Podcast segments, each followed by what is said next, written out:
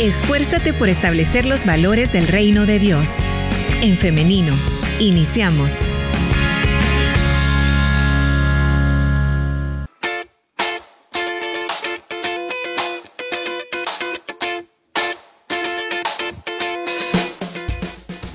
Nueve de la mañana con 50 minutos, solamente 10 minutos nos separan de las 10 de la mañana y ya estamos listos para la entrevista de hoy.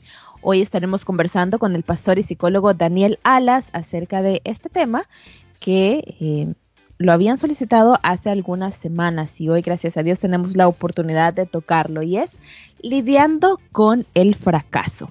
Así que ya lo tenemos listo por ahí al pastor. Le damos la bienvenida. Adelante, pastor, ¿cómo está? Gracias a Dios, muy bien, hermana, agradecido con el Señor por, por un nuevo día y por la oportunidad que nos da de, estar acá en este programa tan lindo, tratando en el Señor de poder contribuir con, con nuestros hermanos, con nuestra iglesia, nuestra gente y todos los radioescuchas.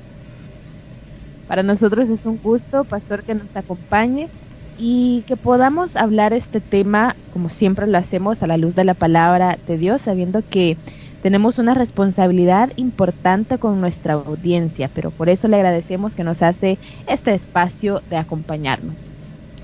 Para mí es un privilegio, hermana. Cada vez que estamos acá es, un, es una bendición.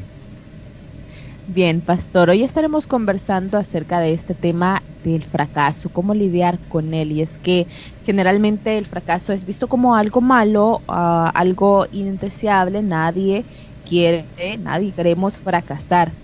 Eh, suele presentarse como un gran obstáculo. Sin embargo, hoy queremos hablar holísticamente del fracaso. Por eso, bueno, iniciamos entonces, eh, hermano, preguntando o definiendo el concepto de qué es el fracaso.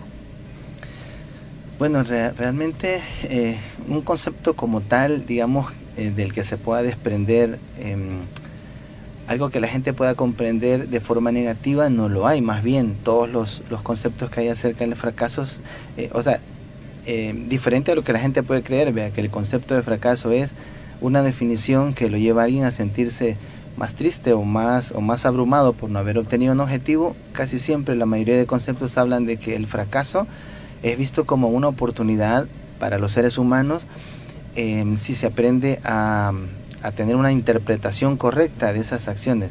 Es más, la palabra fracaso en realidad muchos autores la sustituyen por experiencias. Es decir, las experiencias que la gente, las personas vivimos, son los que nos llevan a un resultado, un resultado que a veces no es favorable y eso es lo que llamamos fracaso, pero que está muy relacionado por, por cómo las personas pueden llegar a sentirse luego de tener eh, un resultado no deseable y que puede afectar a sus emociones, sus pensamientos, su estado de ánimo, pero en general la palabra fracaso es vista como oportunidades o como experiencias que si las personas aprendemos a, de ellas, vamos a tener un resultado positivo al final. Lo importante que es entonces el lenguaje, hermano, cuando nos referimos a este tema del fracaso, porque socialmente, personalmente, de igual manera, en muchas ocasiones lo que hacemos es estarnos ahí achacando todas las decisiones equivocadas que, que pudimos haber tomado, todo aquello que pudo haber salido mejor y que no dependía de mí, sino pues dependía de, de la circunstancia o de cualquier o, otra situación, pero lo importante que es hablar de diferente manera y esto me gusta lo que usted menciona de ver el lado positivo. Sí, es correcto. Lo que pasa es que cuando lo vemos solo como un concepto, digamos, eh, de forma catastrófica o de forma muy negativa, el, el, problema se agudiza aún más, porque de la palabra este, fracaso se desprende el que alguien se sienta fracasado. Y el fracaso, como una acción o un, o un resultado, no es algo que debe definir a una persona. O sea, si, si, si bien es cierto, en la vida vamos a tomar decisiones, vamos a tener sueños, metas, objetivos y las vamos a trazar, el resultado no quiere decir que va a definir a una persona.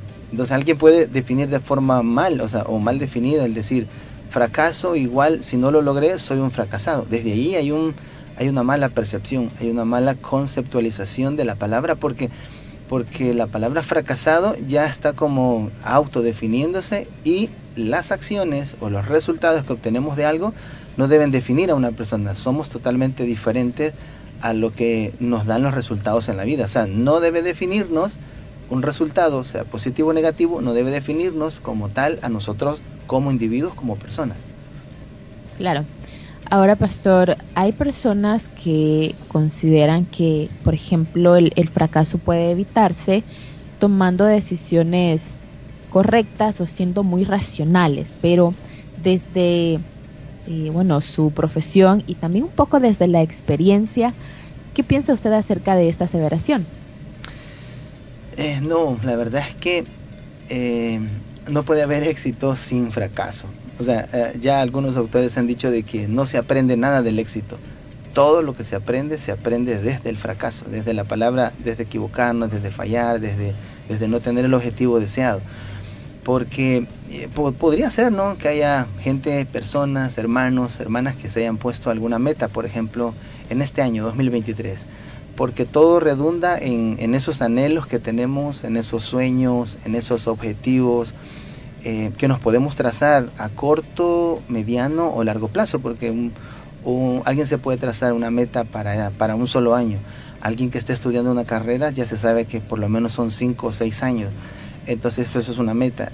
Y, y, es muy probable que en esa gama de oportunidades que cada, cada individuo tiene para trazarse un objetivo, una meta, lo haya logrado, ¿no? Lo haya alcanzado, digamos, e, ese, esa acción específicamente sin haberla experimentado varias veces, pero eso no significa que a lo largo de la vida no vamos a tener que fracasar. Todos los seres humanos, esto es algo que debe de aprender nuestra audiencia, debe de conocer.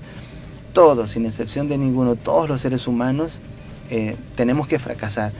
Desde que somos pequeñitos, desde que estamos dando nuestros primeros pasos, ¿no? Eh, todos eh, va a haber necesidad de que nuestros pies no están todavía muy fuertes, entonces tiene que caerse, no sé cuántas veces, habrá que levantarse, luego quiere aprender a andar en bicicleta, va a tener que caerse alguna vez, todo, todo en la vida que nos va a llevar a una experiencia, porque eso, eso también es un, es un resultado de todas las acciones que, en las que nos hemos equivocado o no hemos, o no hemos alcanzado el objetivo, nos va a dejar una experiencia, nos va a dejar un aprendizaje.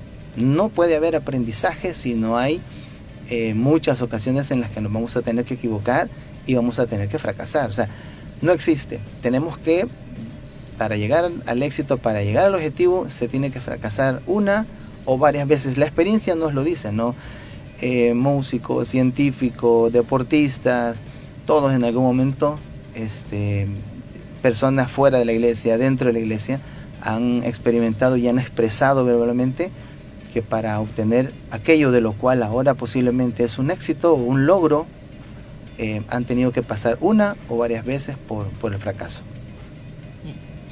Ahora, hermano, ¿cómo podemos cambiar la mentalidad? ¿Cómo podemos eh, convertir esta experiencia en la que no hemos tenido éxito en crecimiento personal, por ejemplo? Bueno, sí, primero es importante que, si alguien en este momento se encuentra, digamos, porque genera frustración, eso es verdad, ¿no? Eh, no, no alcanzar un objetivo genera tristeza, miedo a veces, sobre todo miedo Miedo porque la persona puede llegar a sentir que, nunca lo va a lograr, que va a vivir toda su vida tratando de alcanzar los objetivos y no los va a lograr. Entonces, eh, la persona puede, o los hermanos que han pasado por esto, pueden llegar a sentir temor, pueden llegar a sentir ansiedad, eh, tristeza. Entonces, lo primero, en medio de esas emociones y en medio de esos sentimientos y en medio de esos pensamientos, lo que tiene que hacer la persona, en primer lugar, es aceptar eh, cómo se siente. O sea, tiene que recapacitar. Nosotros los seres humanos, Dios nos da una capacidad tan linda de auto hablarnos. Eso se conoce como autodiálogo. El autodiálogo en este, en este tema es importante porque es la persona misma la que habla consigo y está primero, en primer lugar, aceptarse. O sea, no debe sentir miedo, no debe sentir, em, no debe resistirse al hecho de cómo se siente. A lo mejor esto eh, la ha llevado a sentirse dañada, le ha llevado a sentirse que, que el fracaso es parte de su vida. Entonces, el poder reconocer va a hacer que la persona reconozca el lugar donde está. O sea, tiene que reconocer tal cual como si fuese eh, un duelo mismo. La persona en el duelo tiene que experimentar el dolor, tiene que experimentar la tristeza. Entonces, en primer lugar, acepte cómo se sienten. Las emociones, para eso Dios nos las dejó para aceptar cómo nos sentimos. Sabemos que es un proceso doloroso, un proceso de tristeza, que puede ser corto, pero que en esa misma situación todos los seres humanos nos vamos a sentir así. Cuando uno acepta cómo se siente, está eh, siendo consciente, está racionalizando el hecho de que no es la única persona y que todos estamos expuestos a sentirnos así. Y para tratar de cambiar, entonces primero hay que reconocer que esto no va a dejar un aprendizaje. Ya lo dije, no hay nada. Un escritor decía esta palabra, no hay nada que aprender del éxito, todo se aprende del fracaso. Entender que, que esto nos deja una enseñanza nos va a llevar a reconocer aquellas acciones que hicimos que a lo mejor no fueron suficientes o no fueron del todo atinadas, pero que nos deja un aprendizaje, que partiendo de, ahí, todo aquello que hicimos bueno, aquello que hicimos que fue em, quizás eh, positivo, eso mismo tenemos que hacer y, luego comenzar a tomar otras decisiones, cambiarlas por aquellas que nos llevaron a no tener el objetivo. Es decir, si reconocemos que estamos aprendiendo, si reconocemos que, primero, lo que hicimos no nos llevó al éxito, ahora de eso hay que aprender. Solo haciendo este día autodiálogo vamos a comprender que, esa experiencia nos ha dejado algo bueno, lejos de pensar que es lo que nos ha mantenido o nos va a mantener en el futuro em, derrotados o, como dije, alguien puede a sentirse fracasado. Al contrario, debe de pensar que esto es positivo y lo puede llevar a un aprendizaje. La persona puede preguntarse, ¿qué aprendí de esto? Es un, es un como, como un pequeño test, ¿no? La persona puede preguntarse a sí misma, ¿qué puedo aprender de esto? ¿Qué puedo cambiar de mis actos para hacerlo mejor? ¿O qué cambios o acciones yo debo de tomar para que la siguiente vez que procure hacerlo entonces tenga un mejor resultado? Y también algo que es importante que las personas tienen que saber es que no tienen que tomárselo como algo personal, o sea, no es algo que lo identifique a él. Es diferente decir, me equivoqué, voy de aquí en adelante, a que ese sentimiento lo inunde y se sienta una persona que no merece, una persona que no lo va a lograr es como no tomárselo personal. Vea, cuánta gente eh, ahora que nosotros conocemos que está em, en, una, en una posición, en un nivel de éxito o de logro, ojo que el nivel de éxito y logro no quiere decir que sea felicidad, eso es algo diferente. Pero hablando de objetivos, o sea, no tomárselo algo personal es como darse cuenta que, que muchísima gente que ahora es, es famosa, que, que, es muy reconocida, eh, no solo vio a sí mismo, cuántas historias hemos conocido de científicos, por ejemplo, que fueron rechazados, de científicos que no los dejaron ingresar a la universidad, que no estudiaron donde la universidad que ellos querían, y sin embargo lograron este, sobreponerse a eso. No, depende, no es algo que dependa de su personalidad. Y también debe de procurar ver un punto de vista diferente. O sea, siempre este famoso eh, científico que se llama Tomás Alva Edison lo, lo, mencionaba en uno de sus libros, ¿no? Él decía, yo no he fallado, así literalmente decía, yo no he fallado. Lo que pasa es que me he encontrado con 10.000 con 10.000 caminos que no funcionan. Entonces, eh, hay, que, hay que ver un punto de vista diferente, hay que tratar. Y en el Señor nosotros sabemos que eh, la creatividad, el, el, mismo sentirse, hermanos, un hijo de Dios, todo eso nos lleva a llevar a ver las cosas desde otro punto de vista desde una perspectiva de confianza, de una perspectiva de fe, una perspectiva de que siempre habrá un camino por el cual podemos transitar que sea mejor que el que tomamos en la ocasión anterior. Hermano, y en esto último lo importante que es también hablarlo, ¿no? Porque a veces nos quedamos ahí, le estamos dando vuelta y vuelta y vuelta a este pensamiento que se, puede convertir hasta en, una obsesión, estar pensando en esto que nos hemos equivocado, y lo liberador también que es platicarlo. Puede ser con, no sé, alguien de, de la iglesia, por ejemplo, o si usted quiere con un psicólogo o una psicóloga, y tener este cambio de perspectiva. ¿no? Claro, a veces en medio de, de la de cómo nos sentimos emocionalmente, en medio de cómo estamos afectados en nuestro estado de ánimo, puede llevarnos a reducir nuestra visión, nuestra, nuestra manera de ver las cosas. Y, y, contarlo con alguien que uno considera que puede ser un guía, un guía espiritual, alguien que, que ha vivido también experiencia, porque nadie nos va a dar un consejo tan sabio, es decir, si, si, si también no lo ha vivido, o sea, porque es la misma experiencia, de la experiencia es que ahora muchos podemos decir, no de todos los temas porque no los conocemos todos, pero, pero de aquellos temas que son eh, consecuentes a lo que uno le ha tocado vivir. Y esa experiencia que la gente hoy ve como un fracaso, en el futuro le va a servir a ellos mismos como, como unas palabras de consuelo y de consejo para otros. Entonces, es correcto buscar el apoyo para que de, repente que, que, una perspectiva tan... Eh, la visión que uno puede tener es muy corta y, y con un solo consejo de alguien, haga esto, haga lo otro, eh, le puede dar un respiro, le puede dar un, un, oxígeno al cerebro para pensar mejor.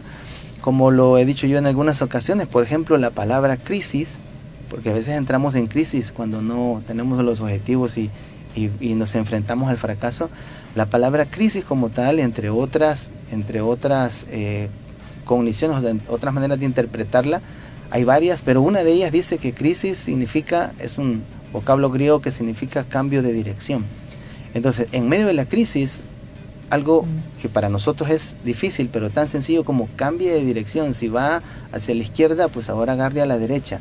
Y no estarse dando con la misma pared porque siempre continúa golpeándose por el lado izquierdo cuando solamente tiene que girar, cambie de dirección, váyase por la derecha y a lo mejor va a encontrar resultados diferentes.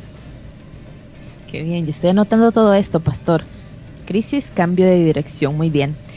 Bien, ahora quiero contextualizar el tema a lo que nos mencionaba, como le decía hace algunos minutos al iniciar la entrevista, em, lo que nos, nos, decía nuestra audiencia, y es que, porque este tema en en este periodo de tiempo, y es que estamos finalizando el año escolar, algunos finalizando eh, su ciclo universitario o ya están en las últimas semanas, y también había una persona que nos comentaba acerca de un emprendimiento. Y es que acá quizá es donde se, se complica un poco la, la situación, y es que cuando se ha invertido fuertes cantidades de dinero, por ejemplo, cuando se hace en un, en un emprendimiento, es algo que suele vivirse mucho más eh, duro porque se ha priorizado el emprendimiento por sobre otras cuestiones y al ver que no ha despegado, como se dice, o que no, no se ha tenido éxito, esto duele mucho más. O por ejemplo, en el caso de los jóvenes que están estudiando una carrera, que invierten también su dinero con mucha dificultad, con muchos sacrificios de sus padres o a veces propios, porque hay jóvenes que estudian y trabajan. Entonces, eh, también acá, pastor, ¿qué, podemos decirle a estas personas?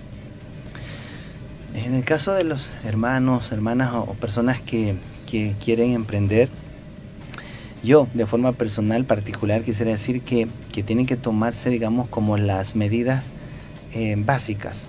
Por ejemplo, este, los, los emprendimientos a veces tienen elementos muy puntuales que, que tienen que considerarse, el lugar, la zona, la afluencia de personas, el producto y todo esto. O sea, no, no he estudiado mercadotecnia, pero esto, estos temas a mí me encantan porque eh, el mismo emprendimiento de una persona en un lugar puede tener diferentes resultados que en otro, probablemente en el mismo lugar, en otro lado.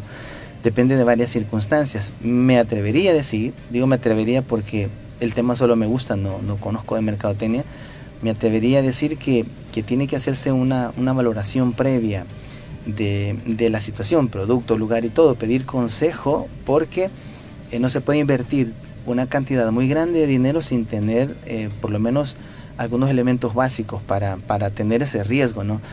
Sí es bueno, no estoy diciendo que la persona no se arriesgue, porque de los riesgos que se va a obtener un resultado, ya sea positivo o no, pero em, si hablamos de inversión eh, como, como algo de emprendimiento, deben de tomarse algunos consejos y algunas medidas previas para no caer en la frustración de haber invertido tanto y de no tener los resultados. Ahora, otro consejo es que deben de tener paciencia. Yo he conocido mucha gente que ha tenido emprendimientos y han tenido este, un logro buenísimo, muy alto, pero que al principio no lo tuvieron. O sea, yo tengo ahora mismo algunos amigos, estoy pensando en ellos, que en las primeras semanas o los primeros meses este, no funcionaban sus negocios, no, no rendían lo que esperaban y de, de repente pues comenzó. Hay que tener paciencia, hay que tener fe, hay que tener confianza en el Señor y no arriesgar eh, más de lo necesario, sino em, si es un emprendimiento yo siempre he creído que se puede comenzar con poco y en la medida que el emprendimiento va dando espacio y va creciendo, entonces hay como más lugar para inversión. En el caso del lado académico, pues ahí sí, ¿verdad? Siempre. Invertir en la educación siempre va a ser un, un resultado. Lo que ocurre es que la gente, los hermanos, las personas tienen que entender que las metas también deben de ser realizables, o sea, no hay que ponerse metas muy altas, porque al ponerse una meta muy alta y al no lograrla, entonces viene el nivel de frustración. Por ejemplo, en, el caso de una carrera universitaria, yo le aconsejo a los, a los jóvenes, a, quienes sean, quienes están estudiando, que se vayan enfocando materia a materia, ciclo a ciclo. O sea, porque si va pensando en que hoy dejé este ciclo, dejé una materia y esto me frustra tanto que mejor dejo la universidad. No, ¿por qué va a dejar la universidad solo por una materia? Tiene que enfocarse en ella, en dedicarse solo a ella para luego que haya pasado esa materia, entonces enfocarse en el ciclo y luego sucesivamente.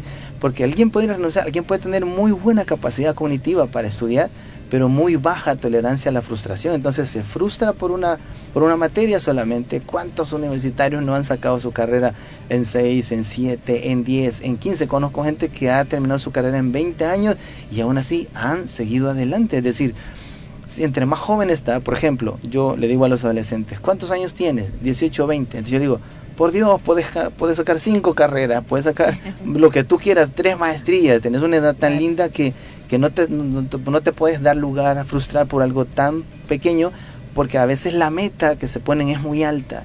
Entonces, en el emprendimiento igual, en todas aquellas cosas, todos tenemos que entender que algo importante es ponerse metas razonables y realizables porque si no, entonces vamos a estar con el sueño muy arriba y la frustración bien cerca. Ahora, pastor, también otro aspecto muy importante en lo personal o en lo sentimental. Hay también muchas situaciones que no nos permiten seguir, ya sea con una relación de noviazgo o con eh, antes incluso del noviazgo. Entonces, también acá consejos de cómo podemos hacer para lidiar con todo lo que nos provoca por ejemplo, terminar una relación sentimental. Eh, es, es, igual, creería yo. En todas las áreas de la vida del ser humano vamos a experimentar ambas cosas. Vamos a experimentar el, el fracaso. Digamos, en este caso, fracaso sería que yo o la persona se hizo ilusiones de algunos meses o años ya de una relación y se hablaba hasta de boda y todo y luego no se pudo dar. Igual, ¿no? es como especie de un duelo, es como, es como una frustración misma. Pero esto es algo que yo digo siempre cuando tengo la oportunidad, cuando Dios me da la oportunidad de, trabajar con parejas o de trabajar con, eh, personas que se quieren casar y están de novio. Yo siempre les he explicado de que eh, cuando llega al término de una relación, sobre todo si andan de novio, por algo se llegó a ese término, ¿no? Es decir, algo estaba que, que, no, que no engranaba a las dos personas. En una relación debe de engranarse las dos personas. No se puede tener una relación ni de noviazgo, mucho menos de matrimonio, si no es recíproca, si no hay un engranaje entre los dos que permita que las cosas funcionen bien. Entonces, si de noviazgo no funcionan, eh, va a tener la frustración, va a tener em, eh, el fracaso, llamémoslo así, eh, de no casarse. Pero hombre, esto le va a dejar una experiencia de que hubiese sido peor si, si ahora en esta etapa no, no se dio, entonces será mejor, ¿no? Ahí es donde yo digo que la persona debe comenzar a trabajar sus pensamientos, ver otras posibilidades, encontrar en medio de la tristeza o en medio de la frustración o del fracaso aquellas cosas positivas que le lleven a, tranquilizar su emoción, a estar, a estar más conforme, a darse cuenta que, que ese tiempo significó un aprendizaje y ese aprendizaje no lo hubiera obtenido si no hubiese habido ese rompimiento. Entonces, esto está dentro de los parámetros, ¿no? En una, yo le digo a los, a los que andan de novio, eh, ustedes que ahora mismo se están conociendo, hay dos probabilidades nada más. Una es que terminen casándose y terminen siendo un matrimonio, o que terminen separándose y cada quien agarre por su lado. Son las únicas dos, y las dos pueden pasar. Entonces, cuando ya alguien se, se mentaliza, ¿no? Que en esa etapa puede ocurrir, eh, cuando ocurre el rompimiento, entonces duele menos, frustra menos porque es parte de el proceso de aprendizaje de todos los seres humanos, lo académico, lo emocional, lo relacional, en todo vamos a tener muchas veces que, que fracasar para conocernos mejor nosotros y para conocer mejor aquellas cosas a las cuales le estamos apuntando en la vida. Pastor, y es que a veces quizás somos demasiados románticos y no solamente en esta área sentimental, sino en general en la vida que solemos ser poco realistas, ¿no? Y no estamos con tanta apertura al cambio, que es lo más constante en la vida. No estamos cambiando constantemente desde que, por ejemplo, pasamos de grado, dejamos la, educación básica, vamos a bachillerato, luego a la universidad, si se puede hacer claro, ¿no? Entonces estamos en un constante cambio. El problema a veces, considero, pastor, y acá usted pues nos comenta que lo que más eh, duele o frustra es eso, es esa resistencia al cambio. Definitivamente, es que lo que pasa es que eh, desde que estamos pequeños, la sociedad y todo el entorno nos lleva a, clavar en nuestra mente y en nuestros esquemas mentales que fracasar es sinónimo de, de, infelicidad. O sea, creemos que si no lo logramos vamos a ser infelices. Y por eso dije hace rato que la felicidad no depende de eso. O sea, podemos ponernos en emprendedurismo, podemos ponernos en una relación, podemos ponernos en una carrera universitaria. ¿Y cuánta gente hay que ha sido muy exitosa, pero vive infeliz. O sea, es decir, que han alcanzado académicamente o... Por eso dije que esto no nos define como personas, porque hay gente que sí ha logrado mucho éxito, pero no logran la felicidad. La felicidad es otra cosa. La felicidad, para mí, en un concepto muy sencillo, es estar conforme con lo que tenemos, o sea, estar felices con lo que tenemos. Pero como la sociedad, los medios, la, la situación mundial que vivimos nos lleva a creer eso y vivimos en una vida de competitividad y la parte relacional es igual, vea, si no lograste casarte con él ya o con ella, ya sos un fracaso, nadie te va a querer eh, y no importa la edad, porque hay gente que dice, hermano, eh, yo tuve una relación eh, de 5 años, no me casé y ahora tengo 35, 38, eso no importa, eso no le define. Eso, la sociedad es la que pone esquemas mentales que mm, ya no vas a encontrar felicidad. Nada, es totalmente eh, negativo, es totalmente falso. Porque tampoco, ¿verdad? Ha ido gente que se ha casado y ha ido a vivir una vida de infelicidad. No es eso. Es em, cómo nos definimos nosotros como personas, cómo nos sentimos a gusto como Dios nos ha hecho, como Dios nos diseñó, en la edad que tenemos, en la etapa que estamos, porque usted misma lo dijo. El ser humano va cambiando de etapa, etapa, etapa, y esa transformación no se detiene nunca, ni casado, Ah, ni soltero, ni casado, ni divorciado, ni, ni con nietos, ni con bisnietos, simplemente va transformándose. Y cada una de ellas debe llevarnos a tratar de buscar eso, de sentirnos bien, de estar bien con uno mismo, bien con Dios, y eso nos va a dar lo más cercano a lo que podemos decir, a definir como felicidad, porque felicidad es un concepto bien, bien, bien complejo, ¿no? Pero por lo menos a vivir la vida eh, de forma agradable, de forma satisfactoria, sabiendo que todas estas etapas las vamos a pasar eh, y que en ella vamos a encontrarnos con tropiezos, con fracasos, con todo esto, pero que cada fracaso nos debe llevar a levantarnos, como cuando éramos niños que nos caíamos y si mamá no estaba cerca, nos dejaba levantarnos y eh, ese esfuerzo de levantarse desde niño lo lleve de llevar a lo largo de todas las etapas de la vida para vivir eh, de una forma más sana, diría yo. Claro, y esto me está llevando a pensar, pastor, ahora en lo importante que es conocernos entonces para saber qué es lo que queremos y qué es lo que significaría para nosotros éxito, porque claro, ya lo hemos dejado muy claro, el éxito no es una tan sola cosa, no es lo que lo convencional, ¿no? Que es tener éxito, por ejemplo, tener dinero para que viajar dos veces al año, tener un o más eh, buenos carros, uno o más buenos carros, tener una carrera universitaria, una gran vida profesional. Claro que son eh, metas pues muy respetables, eh, alcanzables, sin embargo, no todas las personas quieren lo mismo y es importante conocernos también y la valentía que se requiere para decir, bueno, esto no es para mí, yo sé que eso es lo que espera mi mamá, mi papá, mis abuelos, esto esperan mis hijos, qué sé yo, cualquier persona, sin embargo, esto no es lo que yo defino como éxito. El éxito para mí,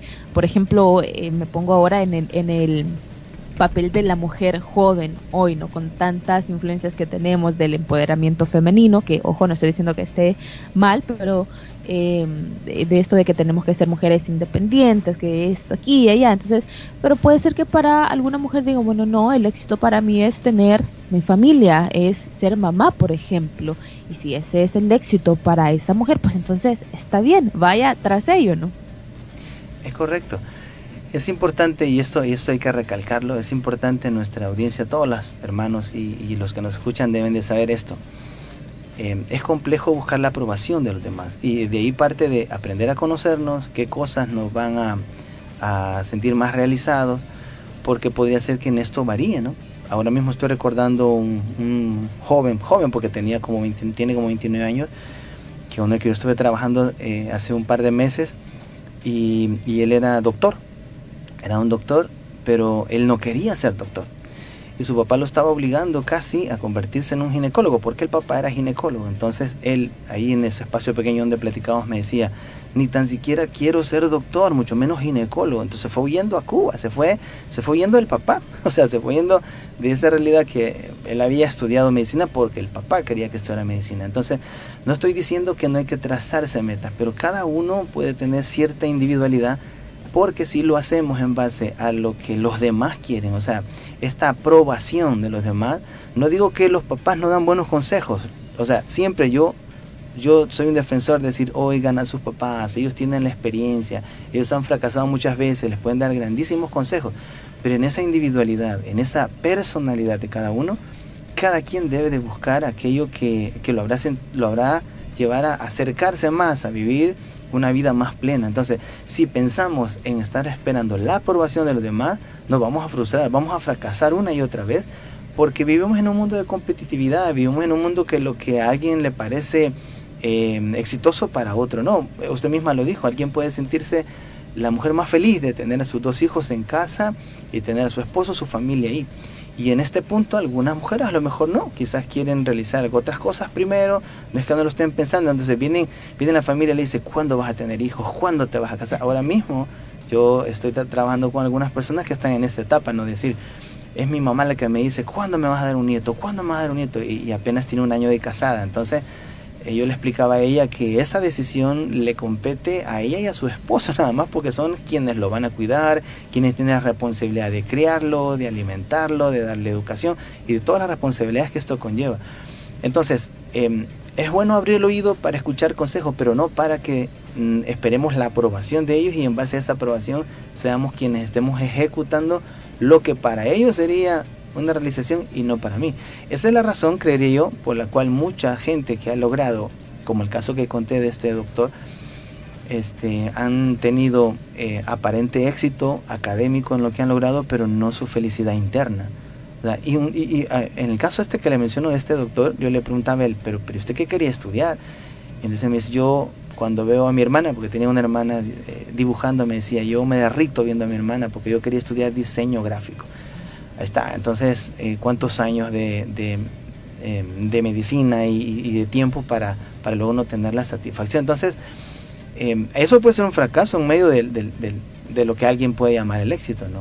Hay un libro muy bonito que lo ha escrito John Maxwell que se llama El lado positivo del fracaso.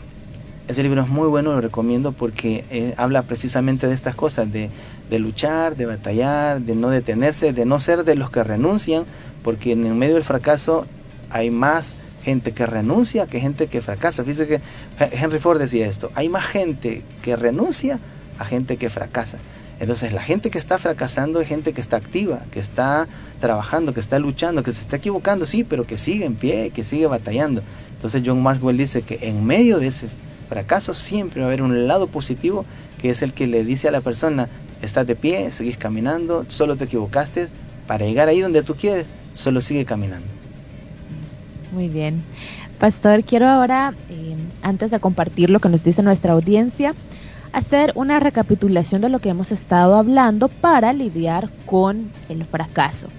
Y tengo por acá que lo primero es aceptarlo. No hay para dónde aceptar que hemos fracasado en lo que sea, ya lo hemos hablado, puede ser una relación sentimental, puede ser un emprendimiento, puede ser eh, una carrera universitaria.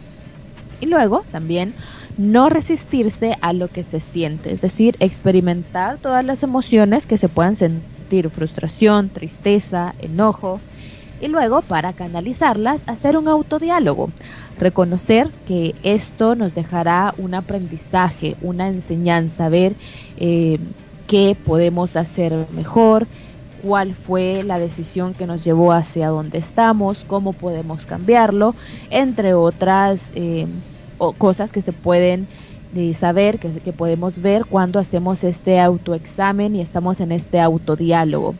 Y luego procurar ver un punto de vista diferente y acá podemos apoyarnos de diferentes personas o incluso de profesionales del bienestar mental o emocional. ¿Algo más que agregar a esto, pastor? Eh, lo que mencionaba, eh, que la gente no se lo tome como algo personal. O sea, el fracaso que no se lo tome como algo esto me define, sino como una circunstancia nada más, que la, la persona como tal es alguien diferente y ajena a ese resultado. Estoy en este momento, pastor, pensando en una, recordando una película, una escena de una película eh, no recuerdo ahora el nombre, pero sí la escena y quiero compartírselos en el que los protagonistas de, esta película están teniendo una cena, que es como una cena eh, que generalmente se hace para celebrar un éxito, ¿no?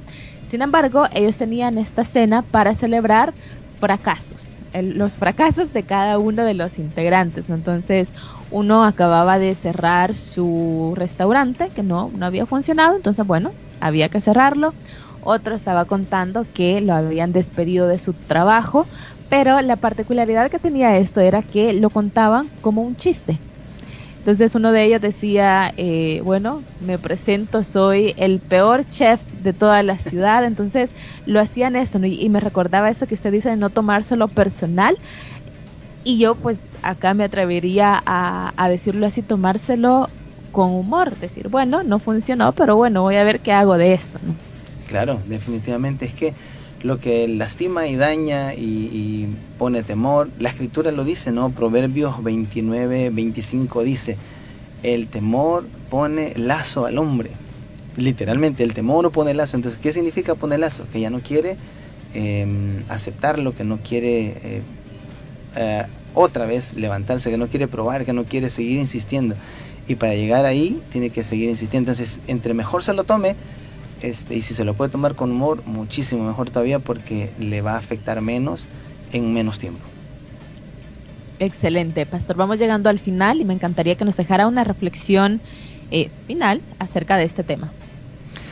Yo diría que eh, el ser humano que no tiene sueños, el ser humano que no tiene metas, el ser humano que no tiene objetivos, este, ya se murió y no se ha dado cuenta. ya renunció y no se ha dado cuenta. Todos, sobre todos los evangélicos, sobre todos los cristianos, que tenemos la fortaleza del Señor, que tenemos el Espíritu Santo, que tenemos su palabra, que tenemos sus promesas, debemos de apuntar siempre hacia adelante, debemos de, de enfocarnos, debemos de tener objetivos, metas, sueños para nosotros, para, para nuestros hijos, para nuestros nietos, y aunque no los tengamos, pensar en ellos. O sea, siempre eh, organizar algo de manera que entre más objetivos tenemos y objetivos realizables, vamos a ir avanzando poco a poco, vamos a ir obteniéndolos poco a poco, no los vamos a obtener todos al mismo tiempo, eso es otra realidad, pero con pequeñas cosas que vayamos obteniendo nos van a dar gratificación emocional, física, espiritual y nos vamos a sentir mejor. Entonces no dejemos de soñar, no dejemos de, de ponernos metas, vayamos hacia adelante siempre y recordando que el blanco perfecto es nuestro Señor y Él ha prometido ayudarnos y estar con nosotros todos los días. Amén, excelente. Muy bien, pastor, le agradecemos muchísimo que nos haya acompañado en este espacio de entrevista. Quiero compartirle algunos mensajes. Daisy García Funes nos dice, Dios le bendiga a nuestro hermano Daniel Alas. Gloria a Dios por dejarse guiar por el Espíritu de Dios para seguir siendo de mucha bendición siempre. Maravilloso tema. También nos dicen por acá, eh, Saludos, hermano Daniel. Gracias por este tema. Y por acá también teníamos otro mensaje que a mí me gustaba mucho. Permítame, vamos a ver si lo encontramos. Bien, pero nos hablaba eh, este oyente acerca de eh, el fracaso. Nos decía que muchos somos expertos en el fracaso, pero también somos expertos en levantarnos. Así que muchísimas gracias por este mensaje. Yo creo que eh, resume muchísimo lo que hemos estado hablando en esta mañana. El fracasar, caernos, pero levantarnos y seguir adelante. Bien, pastor, muchísimas gracias nuevamente. Le deseamos que tenga un feliz día. Muchas gracias, hermano. Hay que, hermana, hay que recordar que fracaso es sinónimo de aprendizaje. El hermano decía, somos expertos en fracaso. seguramente es experto también en aprendizaje, ha aprendido muchísimo y eso le va a servir en la vida a él, a los suyos y a todos los que le rodean. Gracias por la invitación, hermana. Para mí siempre es un privilegio y Dios mediante que siempre que estamos acá tratamos la manera de, de que si algo podemos contribuir con nuestra gente, al Señor sea la gloria siempre. Amén. Bien, y ahora quiero agradecer a nuestra audiencia, a quienes han estado participando a través de nuestras diferentes redes y también a quienes están ahí. No nos escriben, pero están siempre pendientes y de repente nos dicen, yo no los escribo todos los días o esta es la primera vez que escribo, pero siempre les escucho. Así que saludos para todos ustedes. Y hoy quiero hacerles una invitación. Esta es para el día de mañana, si así Dios lo permite, para que nos escuchemos nuevamente a partir de las 9.30 de la mañana siempre a través del 100.5 FM, si nos escucha en internet, elin.org.sv y también en Facebook, en femenino SV. Nos quedamos hasta acá, pero nos vemos y nos escuchamos hasta mañana. Que tengan un feliz día.